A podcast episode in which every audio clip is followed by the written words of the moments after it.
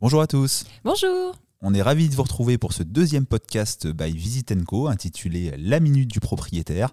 Euh, ces podcasts vont compléter une série de vidéos qu'on diffuse sur YouTube avec euh, Flavie, ma partenaire dans la vie comme au travail. Euh, depuis plus d'un an sur YouTube, plus de 120 000 vues, donc n'hésitez pas à aller faire un tour. Plein de sujets sont abordés. Aujourd'hui, dans ce second podcast, on va traiter d'un sujet d'investissement locatif. C'est lequel, Flavie? On va vous parler de la colocation. Oui, parce que la colocation, depuis deux ou trois ans, ça a le vent en poupe. Tout le monde en parle sur les réseaux sociaux, sur YouTube et ainsi de suite, comme un Eldorado de l'investissement locatif.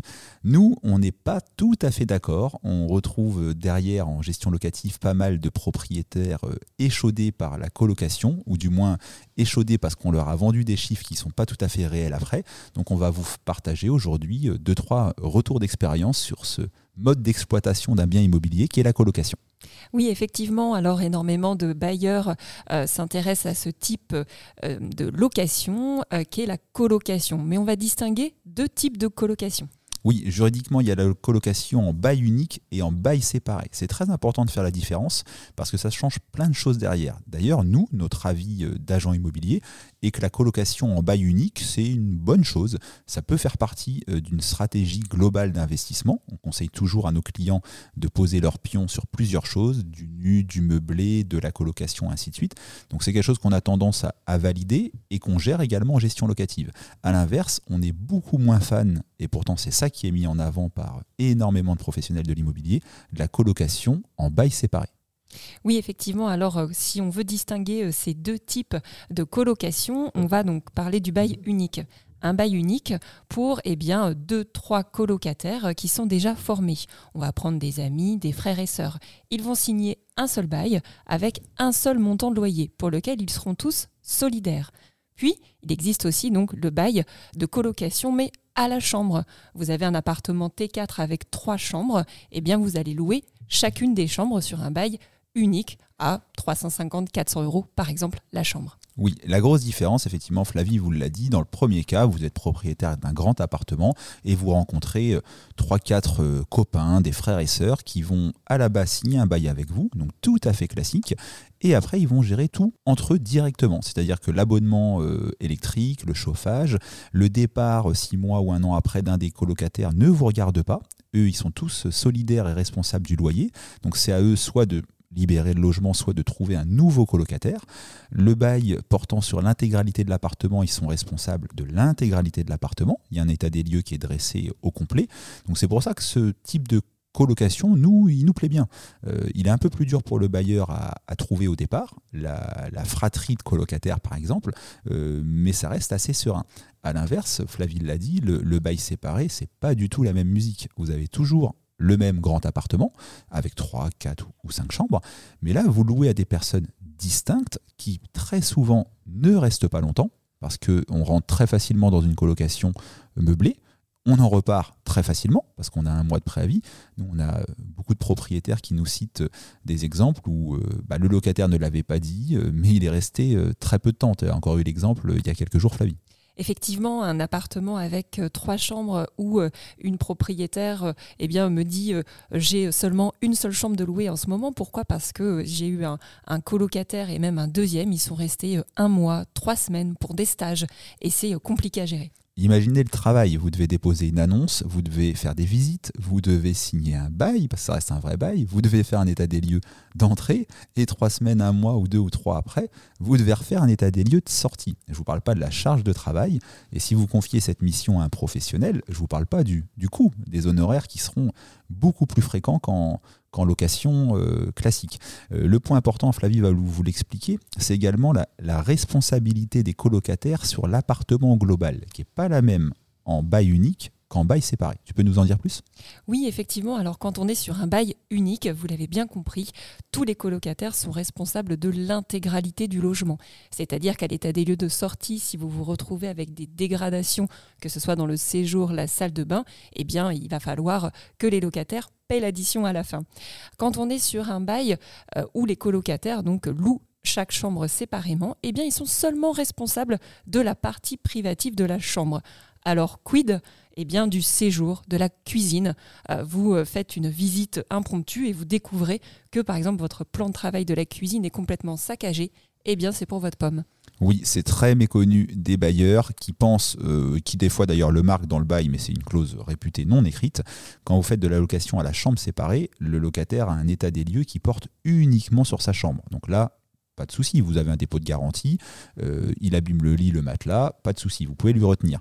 Par contre, dans, une, dans cette, toujours euh, cette colocation, vous avez investi dans un beau canapé dans le séjour, personne n'en est responsable.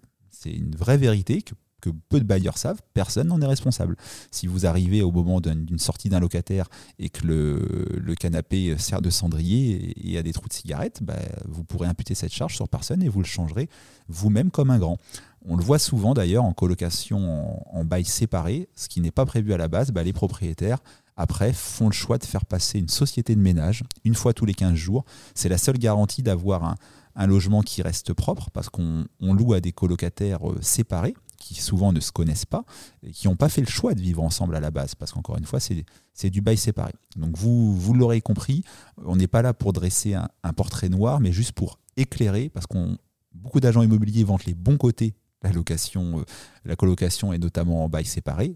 Les bons côtés, c'est quoi? C'est la rentabilité, mais peu euh, ou, beaucoup passent sous silence euh, les mauvais côtés. Donc nous, on voulait vous donner un choix éclairé. On va également faire la lumière sur un point méconnu de bon nombre de propriétaires. On va vous parler des règlements de copropriété, puisque lorsqu'on vous vend un appartement avec cet espoir de colocation et donc de grosse rentabilité, on ne vous dit pas tout. Oui, beaucoup de règlements de copropriété. Alors, il n'y a pas de statistiques officielles, mais je dirais au moins un sur deux, quand l'épluche interdit la colocation en bail séparé. Un règlement de copropriété, vous voyez, je me suis penché sur un exemple il y a, deux jours. On a un de nos agents euh, qui a rentré un, appartement à Caen, qu'on a, nommé, qu'on a nommé Claire, euh, dans un budget raisonnable avec trois chambres, possibilité d'une quatrième. Mon agent me dit est-ce qu'on peut faire de la colocation là-dessus Si j'ai des gens qui me posent la question, etc.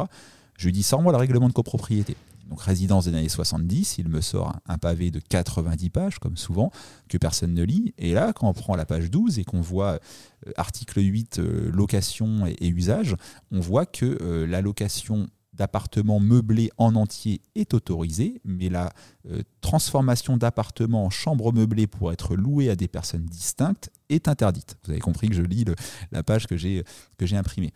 Donc, encore une fois, si vous voulez quand même persister dans la colocation meublée en chambre unique parce que vous êtes conscient du temps que ça prendra, vérifiez bien lors de votre achat que c'est conforme au règlement de copropriété. Parce qu'on ne vous le dit peut-être pas. Et, vous allez commencer votre mise en colocation, tout va bien se passer. Et c'est seulement au bout de quelques mois ou années, quand vous aurez des, plaintes vis-à-vis -vis du syndic pour nuisance ou autre, qu'on va vous dire, bah, au fait, vous faites quelque chose qui est contraire au règlement de copropriété. Et là, si vous avez acheté euh, un appartement au prix fort vendu sur un taux de rentabilité lié à la colocation, eh ben, ça peut être la douche froide. Donc encore une fois, choix éclairé. Si vous persistez dans la colocation en bail unique, vérifiez bien que c'est conforme au règlement de copropriété point effectivement euh, très important, mais un autre, on va vous parler de la rentabilité, puisque oui, lorsque vous avez fait cet achat d'un appartement euh, trois chambres, on va vous dire qu'à tel loyer, x3, x4, eh bien la rentabilité sera meilleure. Mais on va plutôt euh, vous donner un exemple concret. Pour ici, euh, notre commune de Caen, on va vous faire un exemple des frais peut-être qu'on ignore, Patrick. Exactement. Alors, euh, sur Caen, on va rester sur l'idée d'un T4. C'est, souvent les appartements qui sont mis en location, donc trois chambres pour ceux qui, ne le savent pas. à la colocation, on va souvent vous dire qu'à Caen, on peut louer une chambre aux alentours des 400 euros par mois. Des fois un petit peu moins selon le quartier, des fois un petit peu plus si les prestations sont vraiment top top mais aux alentours des 400 euros. Donc trois chambres dans un appartement, on va pouvoir générer 1200 euros par mois de revenus locatifs. Vu comme ça, c'est intéressant, parce que le même appartement en location euh, nu, par exemple, un T4 à Caen, se louerait, on va dire, 750 euros par mois. Donc à l'année, ça fait une différence de plus de 5000 euros entre la location nue et la colocation. Ce qu'on ne vous dit pas, c'est les charges. Euh, déjà, le, le, taux de vacances locatives, il est souvent proche de zéro en location nue. On a souvent des appartements qui sont loués en permanence ou presque. En colocation en chambre unique, on a souvent une ou deux chambres qui sont vides plusieurs semaines, etc. Donc déjà, vous n'aurez pas votre rentabilité 100% du temps, j'en suis malheureusement quasiment certain. Deuxièmement, quand on fournit une prestation de, colocation en chambre meublée, on la fournit tout compris. C'est obligatoire, hein. c'est du meublé euh, assimilé à la prestation hôtelière. Donc on fournit l'abonnement électrique, on fournit le chauffage, on fournit Internet dans la majorité des cas, etc. Donc on fournit aux environs 2000 euros par an de prestations qui viennent se déduire de cette rentabilité-là. Si en plus on passe par un professionnel, eh ben forcément il y a beaucoup plus de frais pour gérer une colocation et des changements de locataires plus fréquents qu'un appartement euh, T4 en location nue qui par expérience ne changerait de locataire que tous les deux ou trois ans. Donc tout ça pour dire que sur le papier, si on ne va pas plus loin, euh, sur un T4 à Caen, on peut avoir 5000 euros par an de différence de, rentabilité. C'est énorme, tout le monde aurait envie de les gagner. Mais c'est sans compter que c'est uniquement si l'appartement est 100% du temps occupé, ce qui est rarement le cas. C'est sans compter les 2000 euros de frais, électricité, gaz, etc. Et sans compter le temps passé ou les honoraires payés pour que quelqu'un passe du temps à votre place. Eh bien, on espère que le sujet vous a plu et surtout vous a éclairé sur le vaste sujet qu'est la colocation euh, et que grâce eh bien, à ce podcast, vous en savez plus et vous allez pouvoir prendre une décision euh, éclairée. Oui, euh, on espère que ça vous a plu. Mettez-nous des petits pouces, des likes d'encouragement. On a Flavie et moi plein d'idées de sujets à traiter sur l'immobilier au global et surtout sur l'investissement locatif parce que ça nous passionne l'un comme l'autre. Donc si vous voulez avoir plein d'autres podcasts qui vont traiter de plein de choses, hein, du LMNP, de la SCI, euh, de la pierre papier, en fait on a plein d'idées euh, de choses, bah, motivez-nous à, créer ce contenu parce que ça nous prend du temps.